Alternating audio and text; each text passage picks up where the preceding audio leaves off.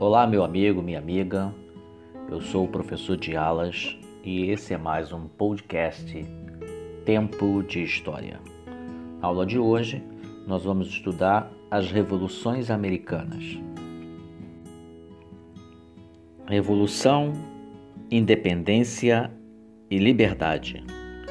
Essas foram as palavras-chave da história das Américas no começo do século XIX. Revolução, independência e liberdade. Então, nós vamos ver tudo o que essas palavras trazem com elas: a ideia de transformação, conflito, poder e fim dos tempos coloniais. Então, meus amigos, na aula de hoje nós vamos estudar sobre as revoluções americanas.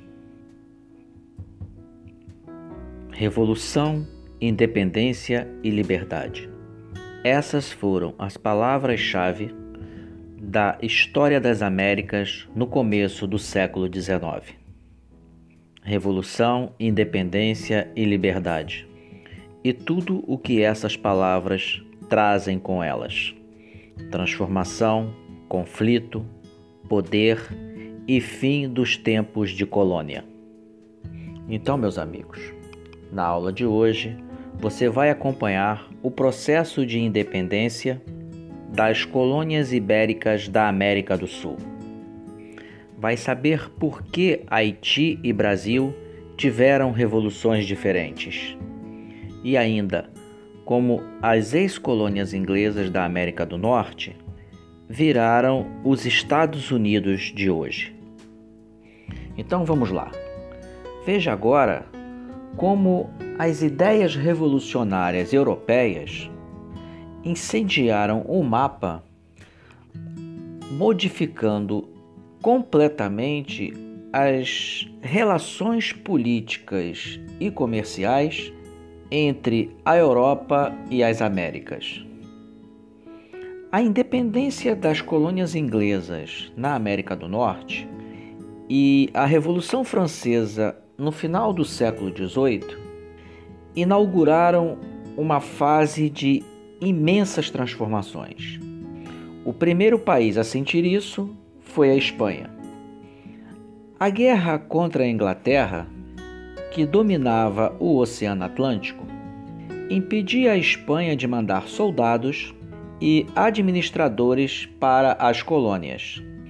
Isso tornava difícil manter o exclusivo colonial. O exclusivo colonial determinava que as colônias só podiam negociar com a metrópole. Mas isso já estava fraquejando por causa do contrabando. No entanto, as ideias revolucionárias de livre comércio e da República atravessaram o Atlântico sem maiores problemas. Então, a ordem colonial ibérica veio abaixo. Em 1810, Napoleão invade a Espanha e prende o rei. Os cabildos, ou conselhos de moradores, de várias regiões do Império Espanhol convocam juntas para governar no lugar do rei. Então, começa o conflito entre os realistas, que querem continuar colônia, e os patriotas, que querem a independência. Nessa briga, os patriotas conseguem vitórias. Em 1816, a Argentina declara independência. Três anos depois, em 1819, é a vez da Colômbia. Em 1822, o Equador. Em 1823, o México proclama a República. Então, muita coisa aconteceu entre a prisão do rei da Espanha e a independência desses países. Agora, para a gente aqui, O importante é saber como as ideias, uma vez lançadas, correram pelo continente americano. A, a falta de controle da Espanha trouxe à superfície uma rivalidade nascida de anos e anos de ocupação colonial. A oposição entre crioulos e peninsulares.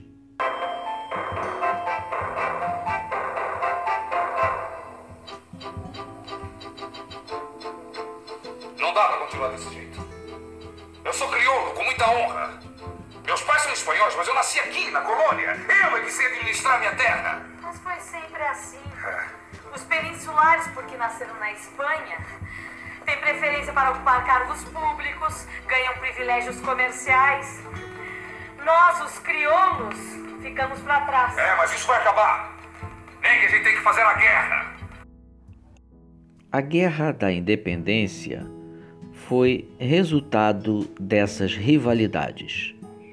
De um lado, os realistas, na sua maioria peninsulares, que queriam manter a colônia. Do outro lado, os patriotas, na sua maioria crioulos, que no caso queriam romper o vínculo com a Espanha. A Guerra da Independência teve três frentes de batalha.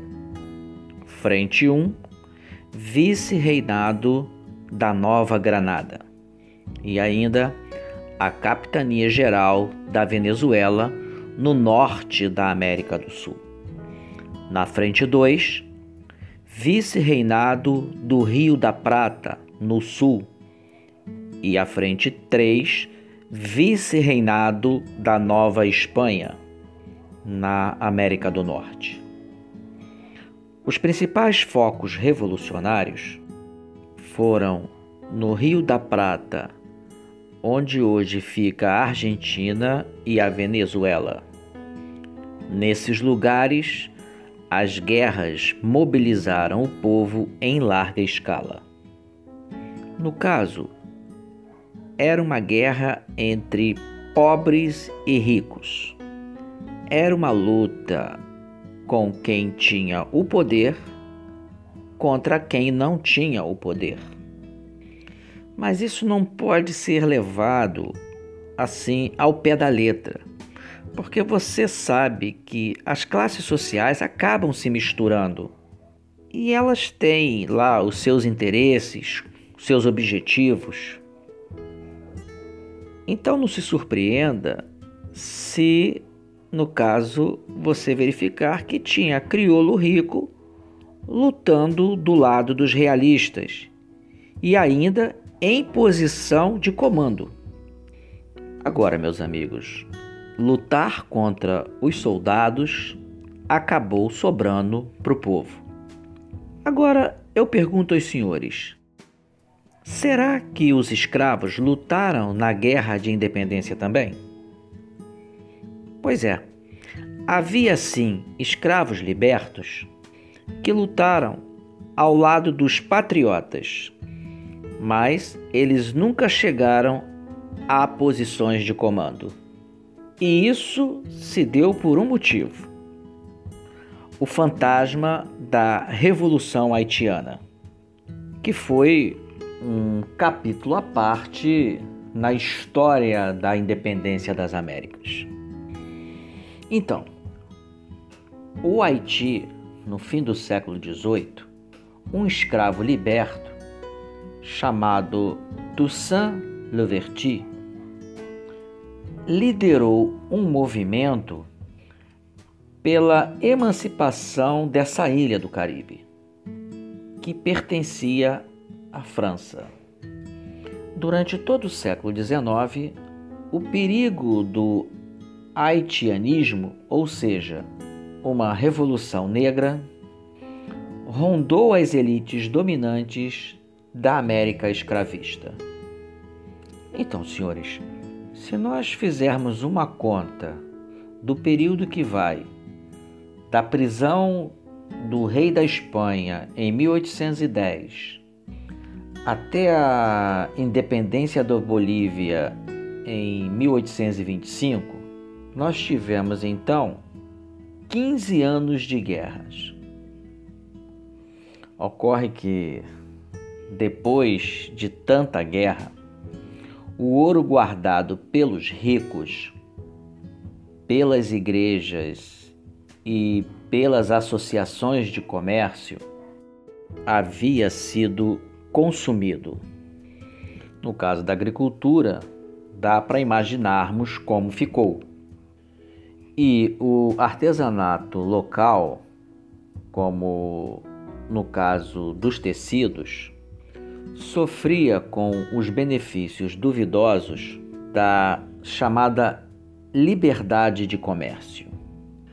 Sim, porque a Inglaterra, que sofria os efeitos do bloqueio continental, que havia sido ordenado por Napoleão, deu a maior força para a libertação das colônias e despejou, no caso, todo tipo de produto útil e inútil nos mercados americanos. Quanto à organização política, logo surgiram dois lados.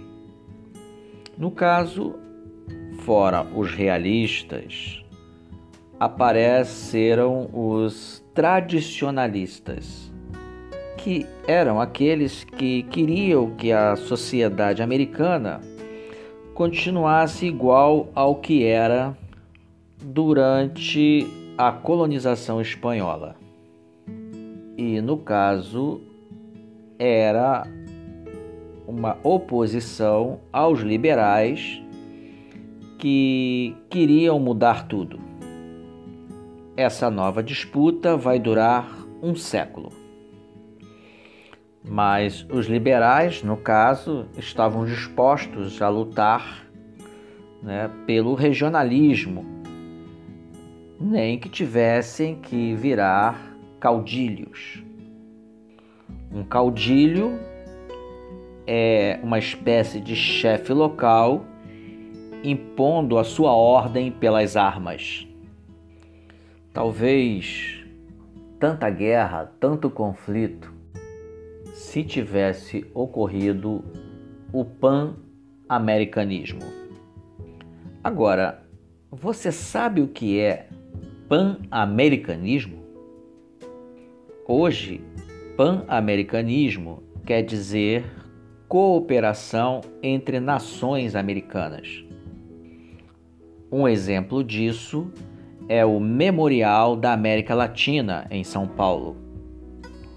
Esse monumento foi construído em homenagem à integração política, social, econômica e cultural dos povos latino-americanos.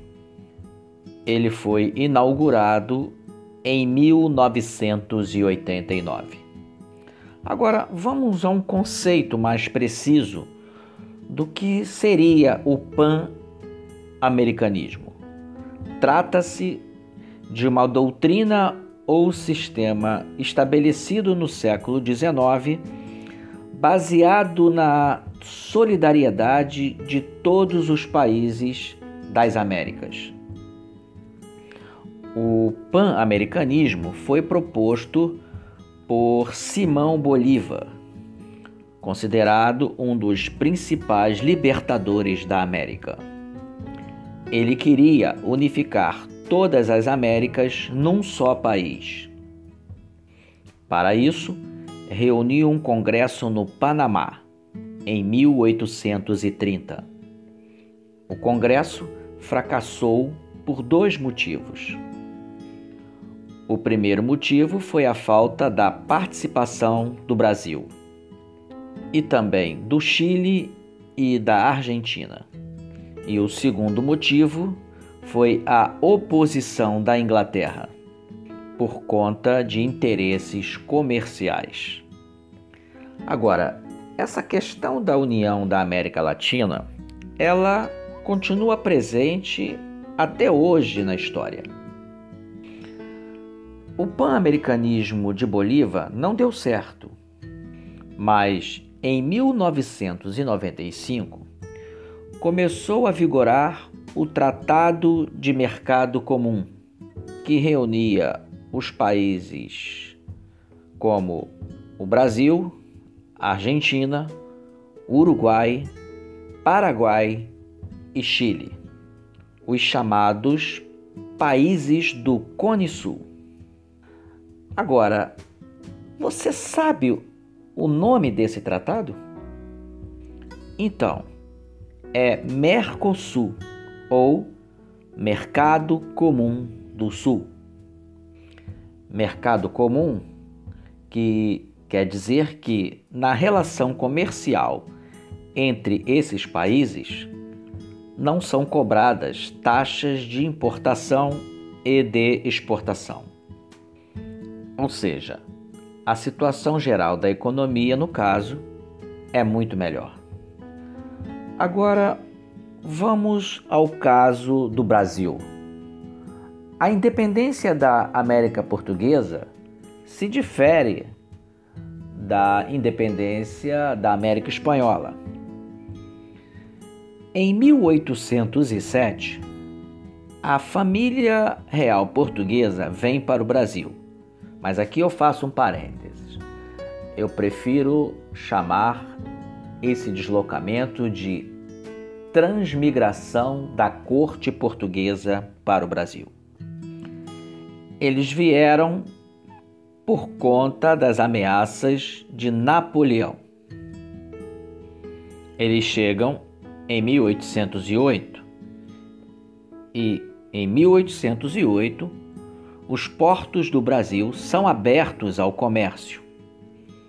A Inglaterra usa os mercados americanos como retaguarda para escapar do bloqueio continental mas não consegue evitar que as ideias revolucionárias atravessem o Atlântico.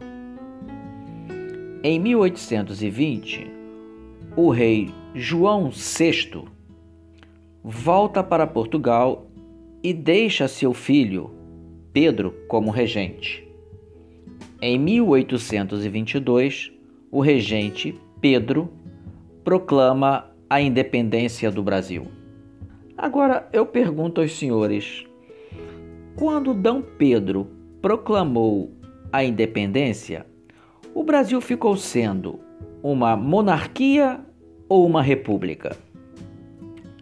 Então, D. Pedro proclamou a independência, mas ele era monarquista absolutista e pretendia reunir o Império Brasil-Portugal assim que herdasse a coroa do seu pai. Mas não foi bem assim que essas coisas aconteceram. Em 1823, os liberais que não concordam com as ideias absolutistas instalam uma assembleia legislativa. Pedro não concorda com essas ideias e fecha a Assembleia.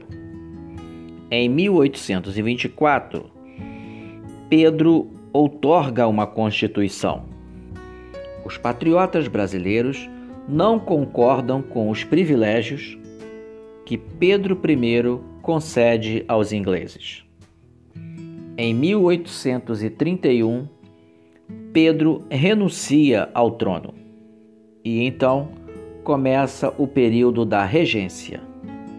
Revoltas separatistas estouram em vários pontos do país, mas são reprimidas em nome da unidade nacional. Enquanto o Brasil enfrentava revoltas separatistas, os Estados Unidos também tinham problemas com a unidade nacional. No fim do século XVIII, as 13 ex-colônias, agora 13 estados, promulgaram, quer dizer, publicaram oficialmente a Constituição Federal e então partiram para sua expansão territorial rumo ao oeste. Então, compraram o território da Louisiana, da França, incorporaram os estados do Oregon e do Maine e ganharam o Texas numa guerra contra o México. E ainda compraram o território do Alasca da Rússia e no final do século XIX a Espanha cedeu as Filipinas e Porto Rico. Agora, senhores, a história dos Estados Unidos tem muitos pontos em comuns com a história do Brasil desse período. Veja que, para colonizar o Oeste, os americanos praticamente exterminaram os povos indígenas, destruíram suas culturas e tomaram suas terras. E os Estados Unidos e o Brasil foram os únicos países da América que não acabaram com a escravidão negra quando ficaram independentes. O que nos leva a pensar que essa independência, em termos de cidadania, foi bem relativa. A questão dos escravos nos Estados Unidos acabou por provocar uma guerra civil. Os estados do Norte e do Sul, apesar de pertencerem ao mesmo país, tinham culturas muito diferentes. O Norte era industrializado e o Sul precisava dos escravos para manter a sua economia agrícola. Em 1860, Abraham Lincoln foi eleito presidente. Eleito pelo Partido Republicano, que era abolicionista.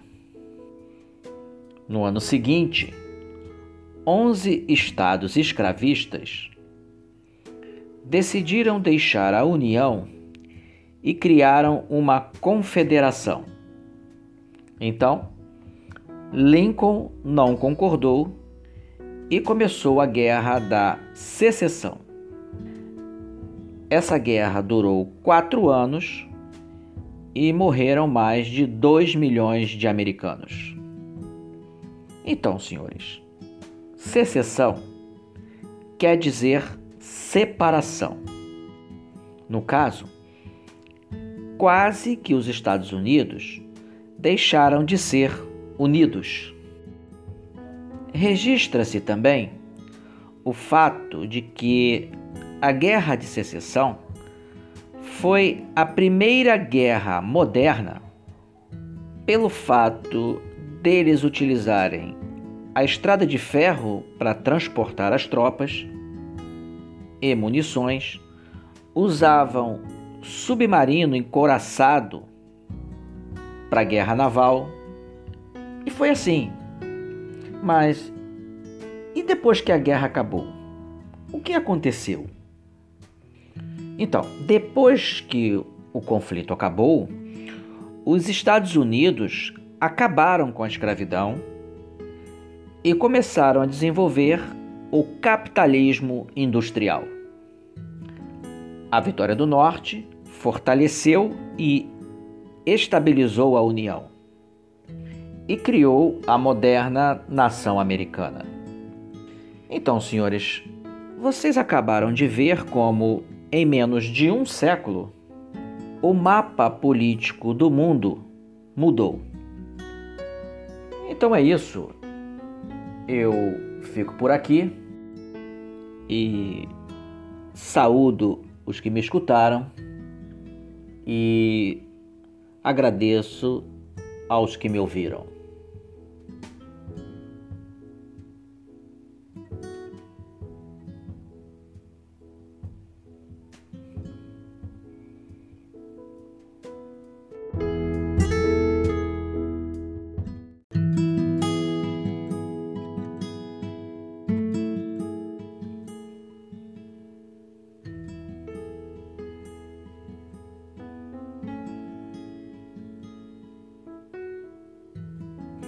Olá, meu amigo, minha amiga. Eu sou o professor de alas e esse é mais um podcast Tempo de História. Na aula de hoje, nós vamos estudar as revoluções americanas. Revolução, independência e liberdade. Essas foram as palavras-chave da história das Américas no começo do século XIX. Revolução, independência e liberdade. Então, nós vamos ver tudo o que essas palavras trazem com elas: a ideia de transformação, conflito, poder e fim dos tempos coloniais. Então, meus amigos, na aula de hoje nós vamos estudar sobre as revoluções americanas. Revolução, independência e liberdade. Essas foram as palavras-chave da história das Américas no começo do século XIX. Revolução, independência e liberdade. E tudo o que essas palavras trazem com elas: transformação, conflito, poder e fim dos tempos de colônia. Então, meus amigos, na aula de hoje você vai acompanhar o processo de independência das colônias ibéricas da América do Sul. Vai saber por que Haiti e Brasil tiveram revoluções diferentes. E ainda, como as ex-colônias inglesas da América do Norte viraram os Estados Unidos de hoje. Então vamos lá. Veja agora como as ideias revolucionárias europeias incendiaram o mapa, modificando completamente as relações políticas e comerciais entre a Europa e as Américas. A independência das colônias inglesas na América do Norte e a Revolução Francesa no final do século XVIII inauguraram uma fase de imensas transformações. O primeiro país a sentir isso foi a Espanha. A guerra contra a Inglaterra, que dominava o Oceano Atlântico, impedia a Espanha de mandar soldados e administradores para as colônias. Isso tornava difícil manter o exclusivo colonial. O exclusivo colonial determinava que as colônias só podiam negociar com a metrópole. Mas isso já estava fraquejando por causa do contrabando. No entanto, as ideias revolucionárias de livre comércio e da República atravessaram o Atlântico sem maiores problemas. Então, a ordem colonial ibérica veio abaixo. Em 1810, Napoleão invade a Espanha e prende o rei. Os cabildos, ou conselhos de moradores, de várias regiões do Império Espanhol convocam juntas para governar no lugar do rei. Então, começa o conflito entre os realistas, que querem continuar colônia, e os patriotas, que querem a independência. Nessa briga, os patriotas conseguem vitórias. Em 1816, a Argentina declara independência. Três anos depois, em 1819, é a vez da Colômbia. Em 1822, o Equador. Em 1823, o México proclama a República. Então, muita coisa aconteceu entre a prisão do rei da Espanha e a independência desses países. Agora, para a gente aqui, O importante é saber como as ideias, uma vez lançadas, correram pelo continente americano. A, a falta de controle da Espanha trouxe à superfície uma rivalidade nascida de anos e anos de ocupação colonial. A oposição entre crioulos e peninsulares.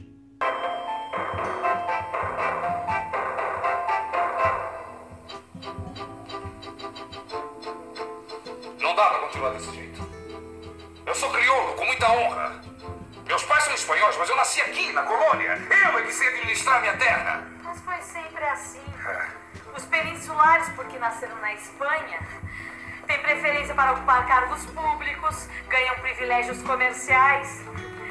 Nós, os crioulos, ficamos para trás. É, mas isso vai acabar. Nem que a gente tem que fazer a guerra. A Guerra da Independência foi resultado dessas rivalidades. De um lado, os realistas, na sua maioria peninsulares, que queriam manter a colônia. Do outro lado, os patriotas, na sua maioria crioulos, que no caso queriam romper o vínculo com a Espanha. A Guerra da Independência teve três frentes de batalha. Frente 1, vice-reinado da Nova Granada e ainda a capitania geral da Venezuela no norte da América do Sul. Na frente 2, vice-reinado do Rio da Prata no sul e à frente 3, vice-reinado da Nova Espanha, na América do Norte. Os principais focos revolucionários foram no Rio da Prata, onde hoje fica a Argentina e a Venezuela. Nesses lugares, as guerras mobilizaram o povo em larga escala. No caso, era uma guerra entre pobres e ricos. Era uma luta com quem tinha o poder contra quem não tinha o poder. Mas isso não pode ser levado assim ao pé da letra, porque você sabe que as classes sociais acabam se misturando. E elas têm lá os seus interesses, seus objetivos. Então não se surpreenda se, no caso, você verificar que tinha crioulo rico lutando do lado dos realistas. E ainda em posição de comando.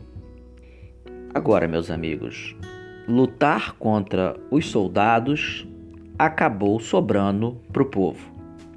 Agora eu pergunto aos senhores: Será que os escravos lutaram na guerra de independência também?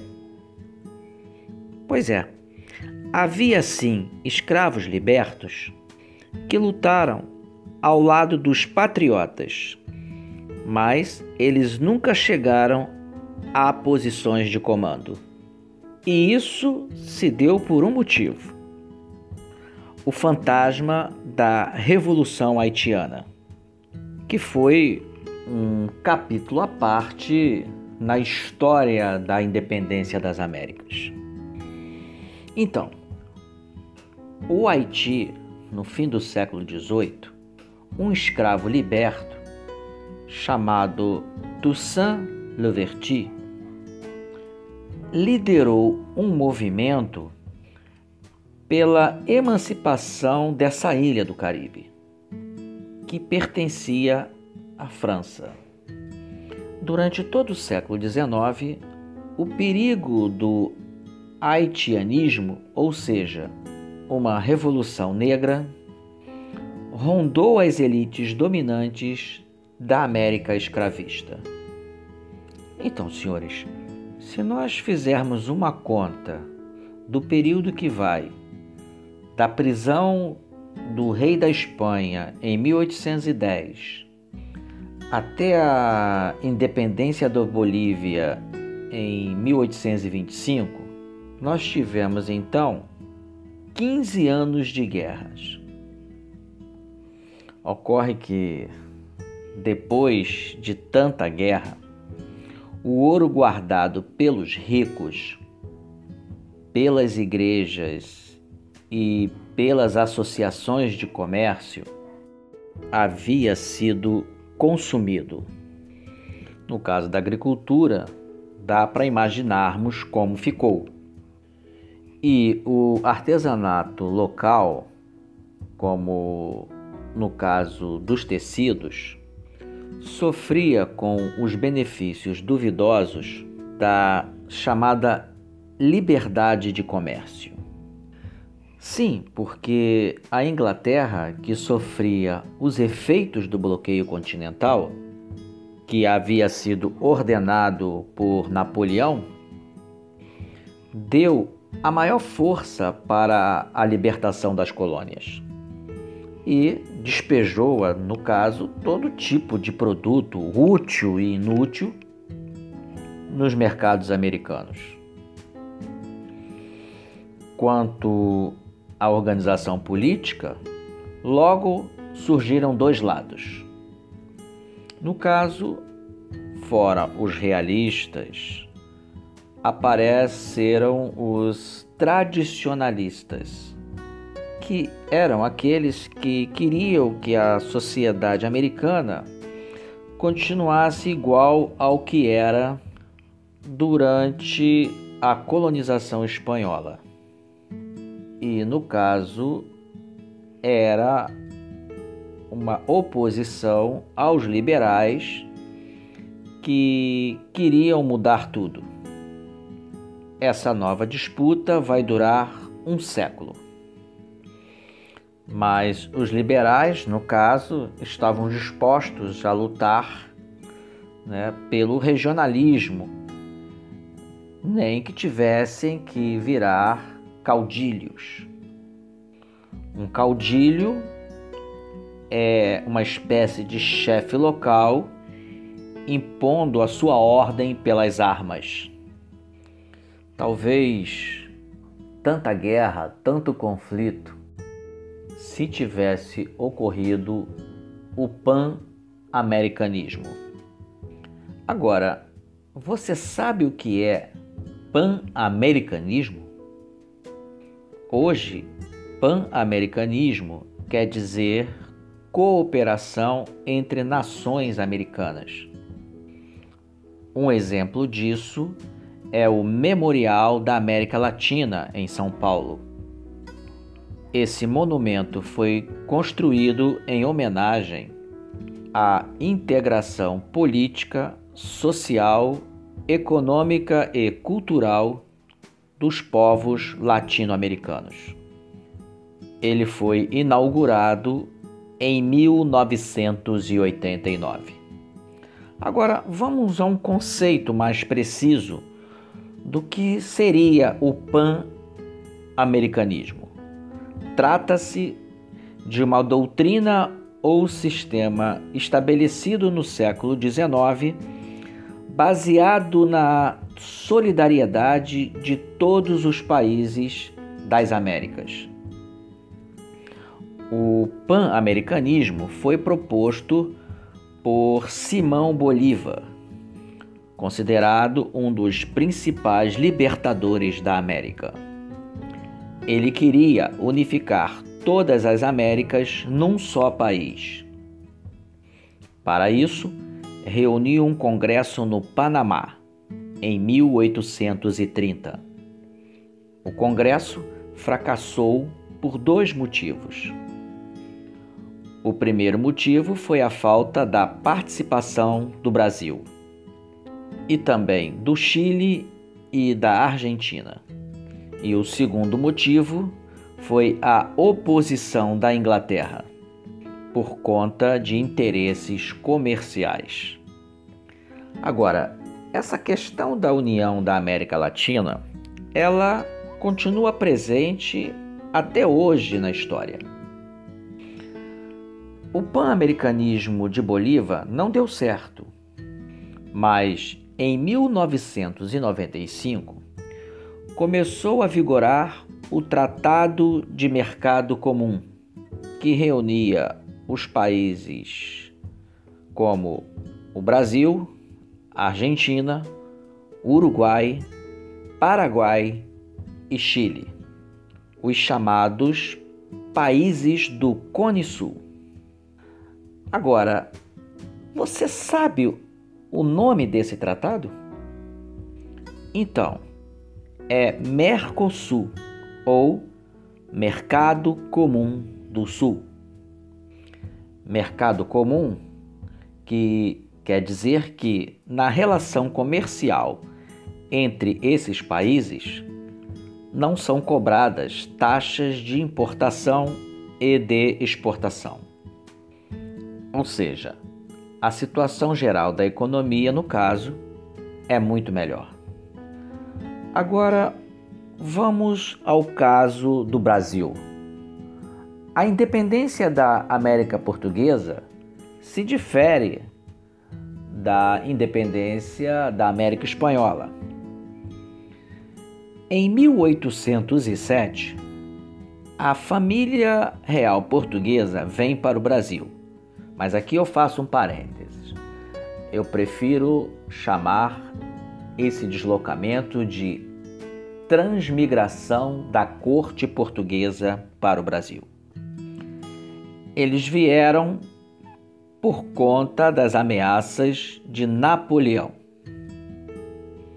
Eles chegam em 1808 e em 1808 os portos do Brasil são abertos ao comércio.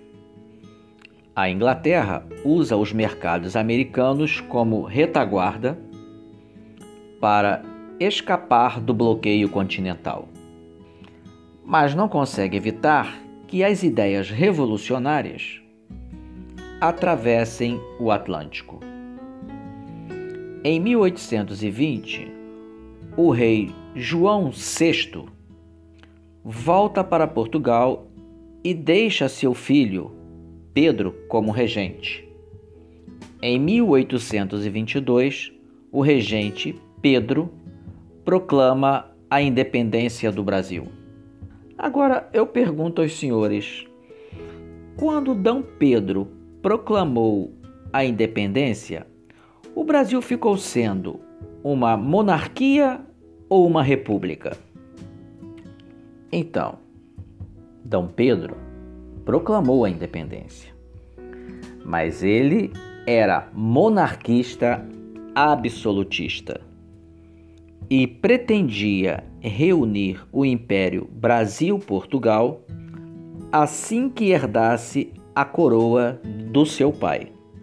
Mas não foi bem assim que essas coisas aconteceram.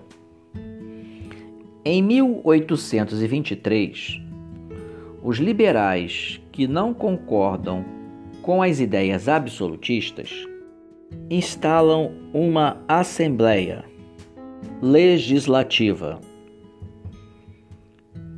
Pedro não concorda com essas ideias e fecha a Assembleia. Em 1824, Pedro outorga uma Constituição.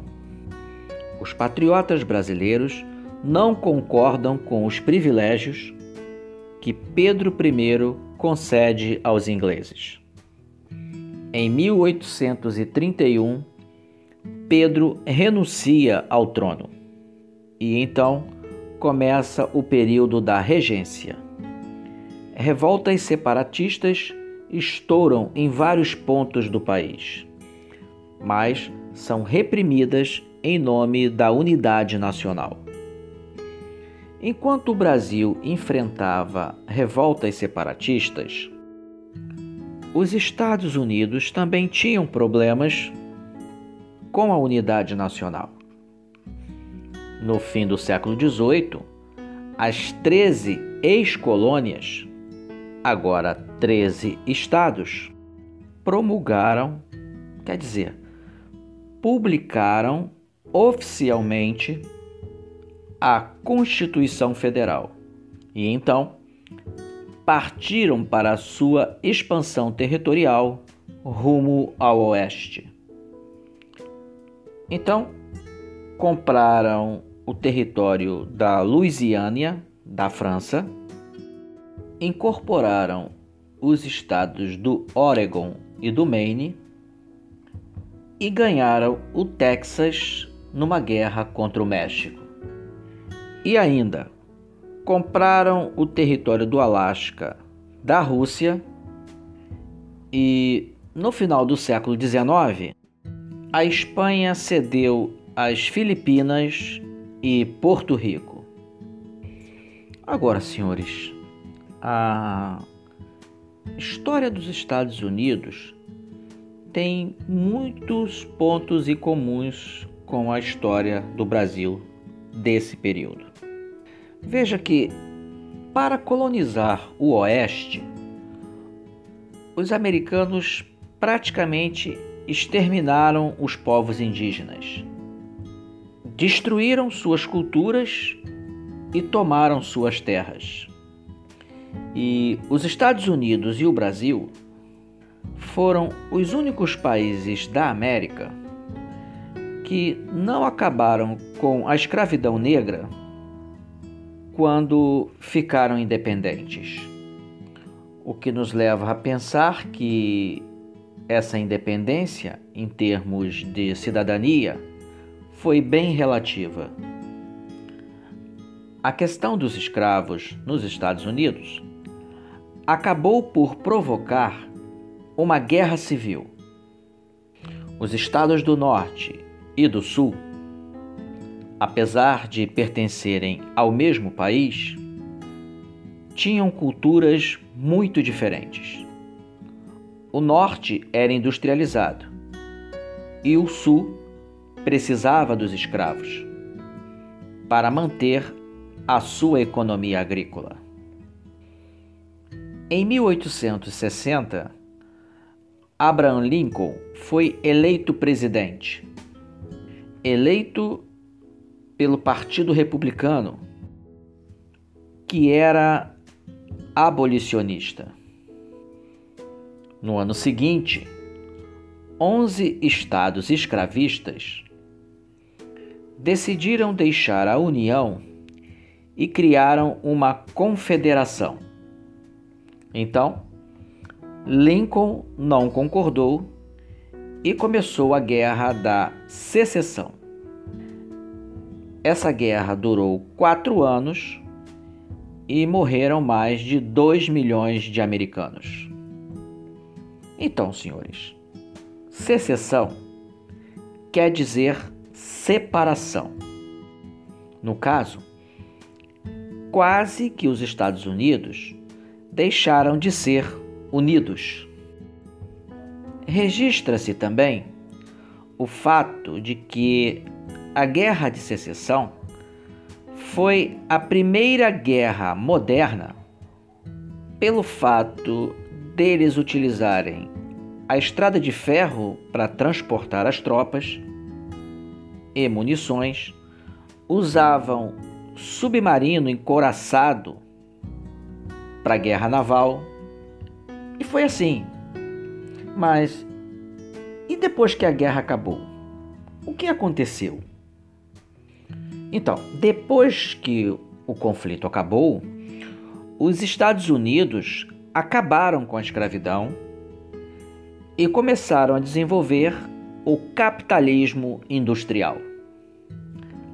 A Vitória do Norte fortaleceu e estabilizou a União e criou a moderna nação americana.